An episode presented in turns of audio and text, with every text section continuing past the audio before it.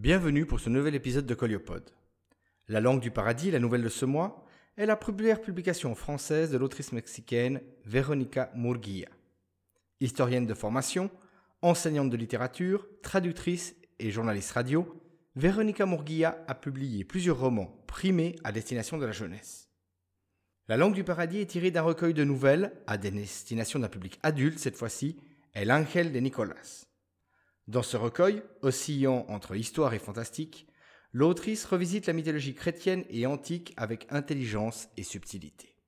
La nouvelle de Veronica Murguia a été traduite par Mathias Debrain et est lue par Ségolène Jeanne d'Auteuil. La langue du paradis narre une expérience bien réelle durant laquelle Frédéric II de Hohenstaufen voulut savoir quelle était la langue originelle parlée par Adam et Ève dans le Jardin d'Éden. Tendez l'oreille pour en connaître le funeste résultat. La langue du paradis de Véronica Murguia, traduit par Mathias Debrain, lu par Ségolène Jandoté. Pour Cecilia Dominguez. Alors, il imposa aux nourrices d'allaiter les bébés et de leur donner le bain et de les laver. Et il leur interdit catégoriquement de leur adresser la parole car il voulait savoir s'ils parleraient hébreu, le langage le plus ancien, ou grec, ou latin, ou arabe, ou peut-être la langue de leurs parents. Mais ces contraintes furent vaines, car tous les bébés moururent. Fra Salim Bene, chronique.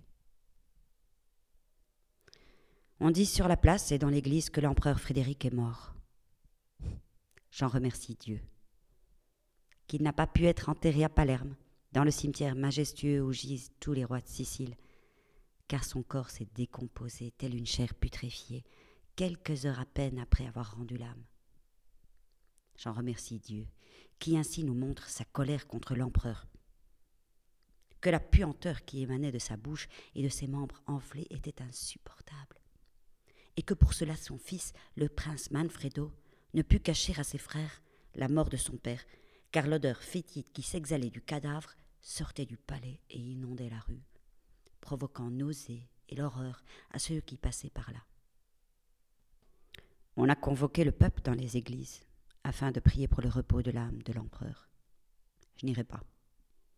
En revanche, depuis chez moi, je demande à Dieu, Seigneur, tu es juste, empêche Manfredo ou ses frères de monter sur le trône de Frédéric, lui qui a fait tant de mal aux gens. On dit que les frères allumèrent des bûchers de cèdre et jetèrent dans les flammes des poignées de myrrhe et d'encens. Mais de Frédéric sourdait une pestilence surnaturelle, et les moines terrorisés l'enterrèrent à la va-vite à Pouille, excommunié et sans couronne, dans un cercueil immense, fabriqué à la hâte pour y accueillir le corps tuméfié et pestilentiel. Ça me semble juste. Je me souviens encore du jour où les hommes de l'empereur vinrent chercher les nourrices. J'avais dix-neuf ans, et mon plus jeune fils avait six mois. Je lui donnais encore le sein. Le lait s'écoulait de moi comme d'une source blanche, et mon bébé, gros et rose, ressemblait à un ange. Ils nous réunirent toutes sur la place, et à brûle-pourpoint nous donnèrent l'ordre de montrer nos seins, afin de vérifier si nous avions du lait. J'ai eu tellement peur que j'ai cru que j'allais m'assécher. Si seulement ça avait pu être le cas. Un homme sec et blond mouillait un mouchoir avec le liquide qui s'écoulait de notre poitrine et le sentait. Les soldats restaient silencieux et regardaient par terre. Ensuite, ils nous promirent de l'or si nous allions avec eux, et des chaînes si nous refusions.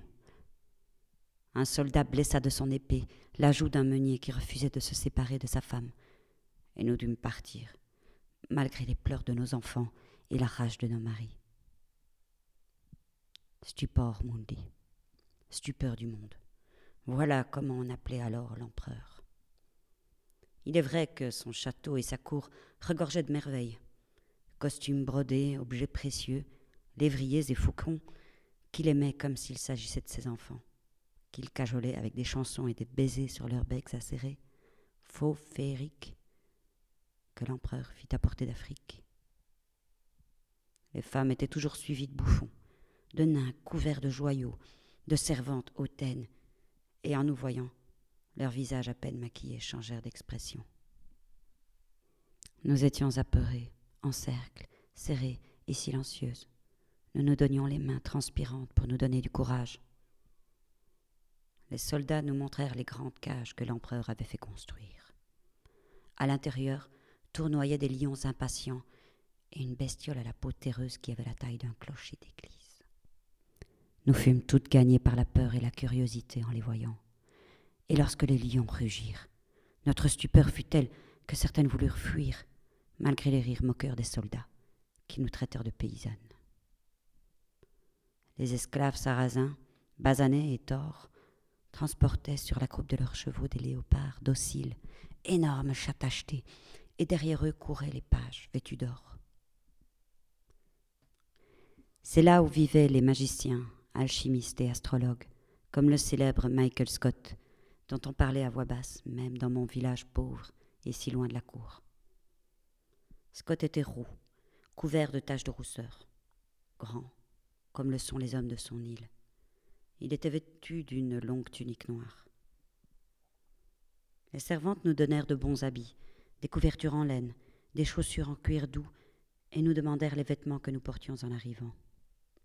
Nous acceptâmes avec joie, comparant les couleurs vives et le tissu fin des couvertures aux couleurs délavées de celles que nous avions tissées nous-mêmes. Les courtisans étaient des oiseaux au plumage éblouissant. L'édifice, une grande ville très peuplée, les murs épais et solides qui l'entouraient, semblables aux rochers qui ombragent mon village. Nous ne vîmes Frédéric qu'une seule fois, quelques jours après notre arrivée au palais. De surcroît, de par son haut rang, il était couvert de velours pourpre, de satin, d'or et de perles. Je réalisai que les figies faites à son image et qui ornementaient les pièces étaient fidèles à son portrait. Il était beau et souriait, montrant des dents blanches. Je ne m'imaginais pas en ce temps-là combien son cœur était noir. Nous savions que l'empereur haïssait le pape et que Grégoire l'avait excommunié, mais nous n'avions aucune opinion à ce sujet car les gens simples n'entendent rien aux rivalités entre les princes et l'Église. Un moine qui avait détesté le pape, le taciturne frère Innocentio, nous indiqua le but de notre mission. En son pouvoir, et je me demande s'il fit usage de l'or ou de l'épée pour l'obtenir, l'empereur avait douze bébés. Ils avaient tous à peine quelques jours. L'empereur, qui était atteint d'une curiosité malsaine, voulait savoir quelle était la langue que Dieu avait mise dans la bouche d'Adam lorsqu'il demeurait encore au paradis. C'était la langue que l'on parlait dans le monde avant l'édification de la tour de Babel, avant la confusion des langues par laquelle Dieu châtia cette construction, dont les fondements n'étaient que vanité et orgueil. Frédéric ambitionnait à ce qu'on l'appelle comme Adam, le nomothète, le donneur de noms. Il était convaincu que s'il apprenait cette langue, dont certains de ses sages avaient affirmé qu'il s'agissait d'un genre d'hébreu divin, distinct de celui que parlent les juifs d'aujourd'hui, il pourrait régner d'un pouvoir absolu sur les cœurs des hommes et séduire les femmes en quelques mots. Qu'elle lui servirait de bouclier contre la perfidie, car l'empereur avait été trahi par son fils aîné Enrico et par Piero della Vigna, qu'il avait couvert d'honneur. Frédéric lui-même avait arraché les yeux du baron Théobaldo Francesco. Le baron avait pris les armes contre lui, et Frédéric détestait la trahison. Il croyait alors que si les bébés n'entendaient aucune parole, de leur bouche d'enfant sortirait la langue originelle. Ainsi pourrait-il l'apprendre grâce à eux. Tout cela nous fut expliqué par le moine, qui nous interdit sous peine de mort de dire un seul mot dans notre dialecte sicilien aux bébés ou de parler en leur présence. Nous ne pouvions pas prier non plus. En effet, le latin ne devait pas venir dénaturer la langue d'Adam.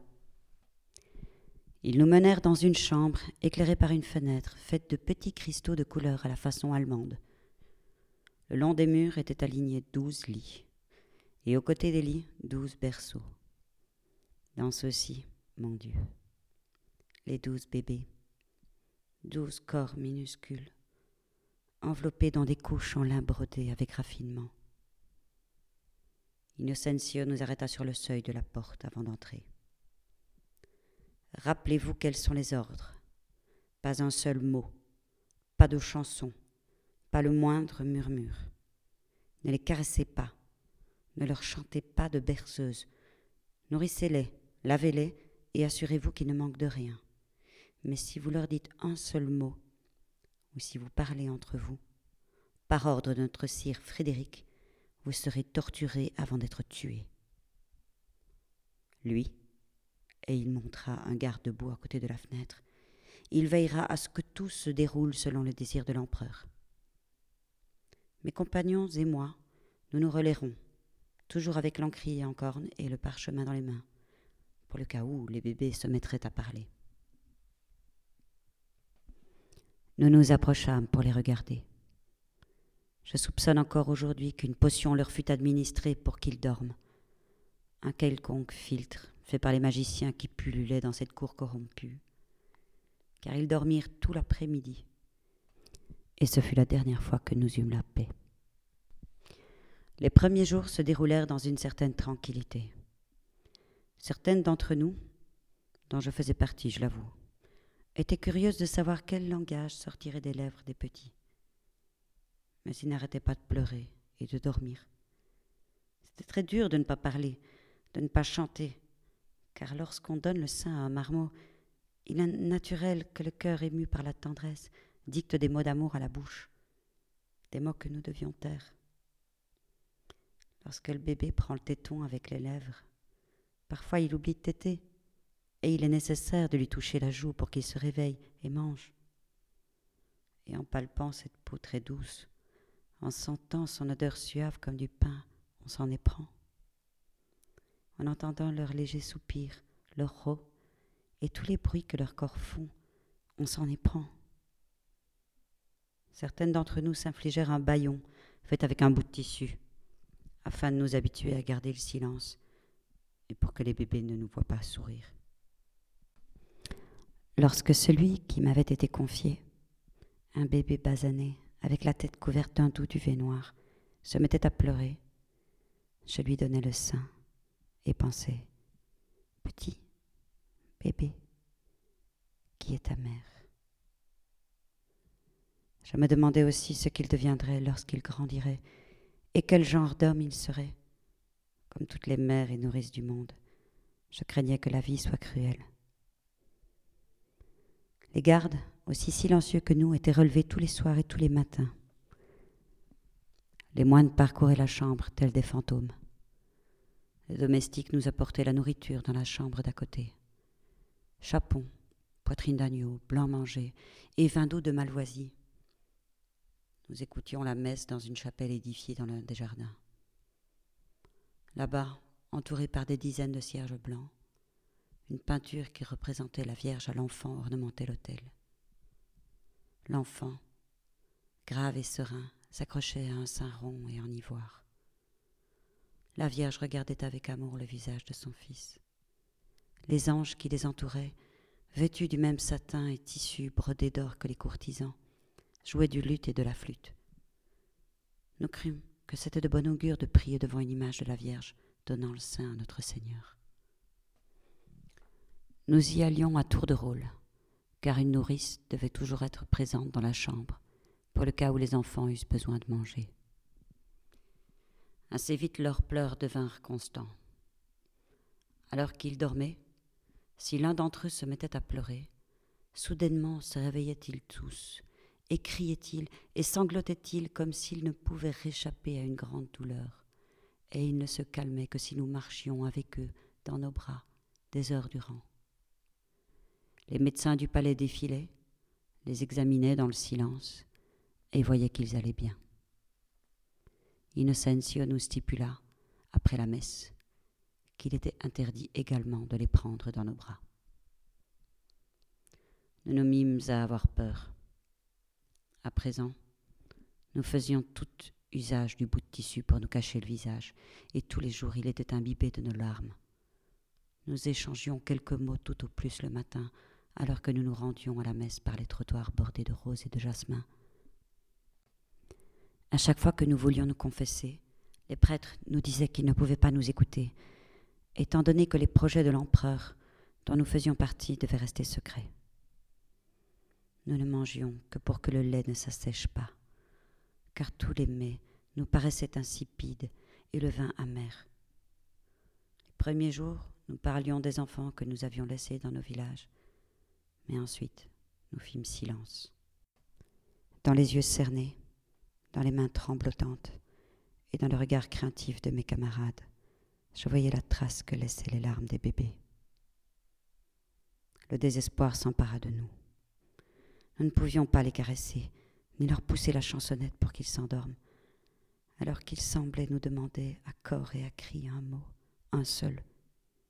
Ils repoussaient le sein même s'ils n'avaient pas mangé, et leur corps soubresautait sous les pleurs, comme sous une fièvre intense et incurable.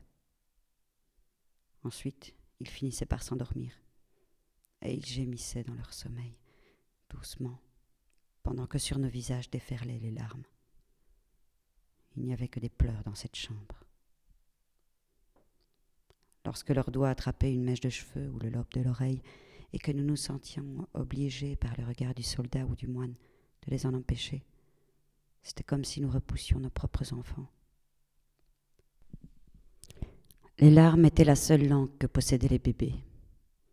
C'est ça le langage humain originel. J'ai vu d'ailleurs que lors de la mort, d'aucuns perdent la parole et s'éloignent de la vie également dans la mort vers les larmes. C'est ça le langage final. Les pleurs, c'est la langue qui nous appartient réellement à tous, car peu importe la langue que nous parlons, nous pleurons tous de la même façon. Les pleurs, c'est la langue de l'humanité. Celle du paradis continuait d'être un mystère. Le moindre bruit faisait sursauter les bébés. Un soupir. Le murmure métallique de l'épée du soldat lorsqu'elle effleurait sa jambe. Le grincement de la porte. Les échos lointains du brouhaha de la cour. Nous percevions alors la peur sur leurs visages. Lorsque nous les dénudions pour les changer et les laver, nous voyions que leur corps minuscule, amaigri, s'affaiblissait de jour en jour. À présent, nous pleurions à l'unisson, eux et nous, muettes avec nos bâillons, bouleversés par notre piété impuissante qui nous tordait les tripes. Nous nous allongions sur les couches et nous cachions notre visage sous les couvertures afin d'essayer d'étouffer nos sanglots. Lors des quelques instants de silence que nous avions, lorsque les bébés dormaient en même temps.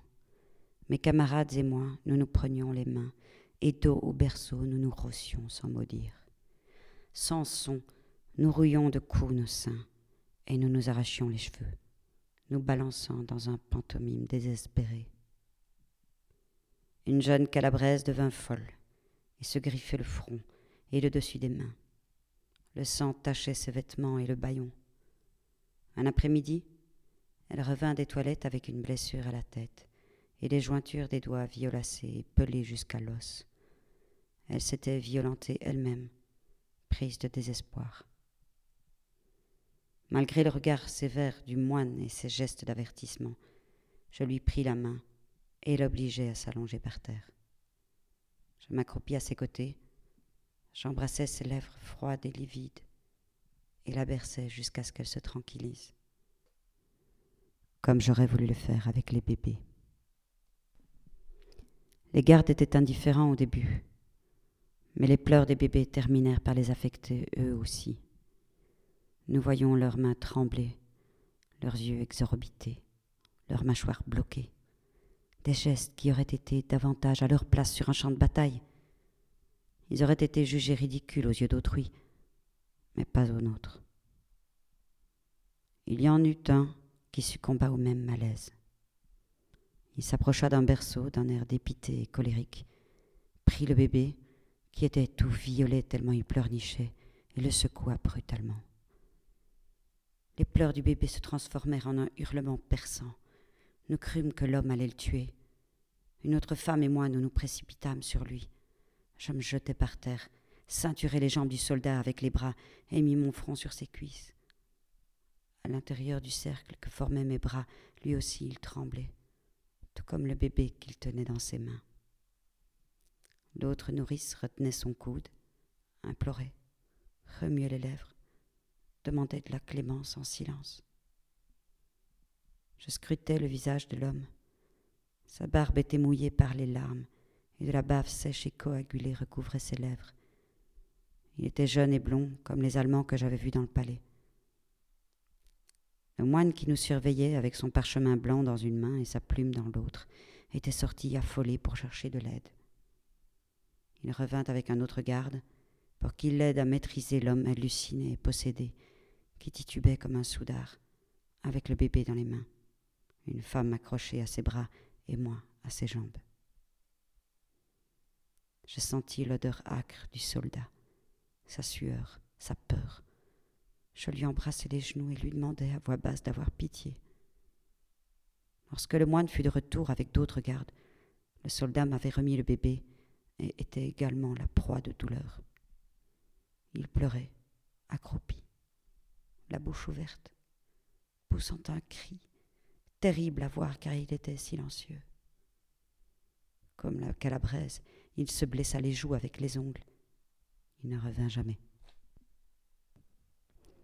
Pendant ce temps, la curiosité perverse de l'empereur continuait de faire souffrir son peuple. L'un des moines, ami de Phras Salim Bene, le chroniqueur de Frédéric, sut grâce à lui que l'empereur avait causé la mort d'un homme que les gens appelaient Poisson, car il l'avait envoyé au fond de la mer pour récupérer une bague. Alors que Poisson revenait avec la bague, l'empereur lui donna l'ordre de retourner au fond de la mer. Mais l'homme lui répondit ne me renvoie plus là-bas à aucun prix, car si tu m'y envoies maintenant, alors que le fond de la mer est agité, vous ne me reverrez jamais plus. Mais Frédéric lança la bague à nouveau, et Poisson ne ressortit jamais de l'eau. On dit aussi qu'il fit couper le pouce d'un notaire, car il avait écrit Frédéricus au lieu d'écrire Fridéricus, et autres nombreuses cruautés. Mais nous pouvions à peine comprendre ces nouvelles car la clameur des bébés résonnait dans nos têtes et faisait galoper nos cœurs, et pas même dans la chapelle, face à la Mère de Dieu qui regardait son Fils sur le retable, pouvions-nous avoir la paix? Notre silence finit par les tuer. Le premier bébé mourut une nuit avant l'aube. Il ne pleurait presque plus. Et bien que la nourrice lui mettait le sein dans la bouche, il n'avait plus la force de téter. Voyant que le petit était mort, la femme s'écroula, les yeux ouverts et figés. Nous dûmes lui mouiller la figure avec du vinaigre et approcher une braise de ses mains pour qu'elle revienne à elle. Son lait s'assécha. Elle fut renvoyée chez elle avec un sac rempli de pièces en or. Je fus la dernière à partir, car le bambin que l'on m'avait assigné était fort et vaillant bien que cela ne servît à rien, que son cœur fût aussi fort que celui des faucons de l'empereur. Comme pour les autres, les pleurs annihilèrent sa force, et il arrêta de manger. Mon lait s'assécha également, et je perdis presque la raison. Les médecins de la cour soignèrent ma folie des semaines durant suite à sa mort, lors desquelles je croyais entendre les bébés qui, entre vagissements et sanglots, m'appelaient par mon nom. De retour à mon village, deux ans s'écoulèrent avant que je puisse rire à nouveau. Je ne voulus jamais parler de ce qui avait eu lieu à la cour. J'eus un autre enfant, mais pas de lait à lui donner. Et c'est ma petite sœur qui s'en chargea. Les pièces que me donna un frère Innocencio, je les remis à mon mari qui les offrit aux pauvres. Je crois savoir quelle est la langue que l'empereur Frédéric, pourvu qu'il brûle en enfer, voulait connaître. N'importe quel mot, de n'importe quelle langue, dit avec amour, provient de cette langue. Peut-être que l'amour avec lequel Dieu parla à Adam avant l'expulsion du Jardin d'Éden est la véritable langue du paradis, et que ses échos résonnent faiblement dans les mots d'amour maladroits que nous proférons avec nos bouches imparfaites. L'empereur Frédéric ne la parla et ne l'entendit jamais, car il n'aima jamais personne, et il fut trahi par ceux qui disaient l'aimer. Sicile, en 1250 de notre Seigneur. Ainsi se termine cet épisode de Coliopode. J'espère qu'il vous a plu. Je vous donne rendez-vous le mois prochain pour un nouvel épisode. Dans l'intervalle, n'hésitez pas à dire ce que vous pensez du podcast, d'en parler autour de vous et, si le cœur vous en dit, de devenir mécène sur Tipeee, de faire un don ou d'utiliser un des liens sponsorisés pour offrir ou vous offrir un petit quelque chose. Cela permet de pérenniser financièrement l'existence de Coliopode. Je vous retrouve le mois prochain pour un nouveau voyage dans les territoires de l'imaginaire.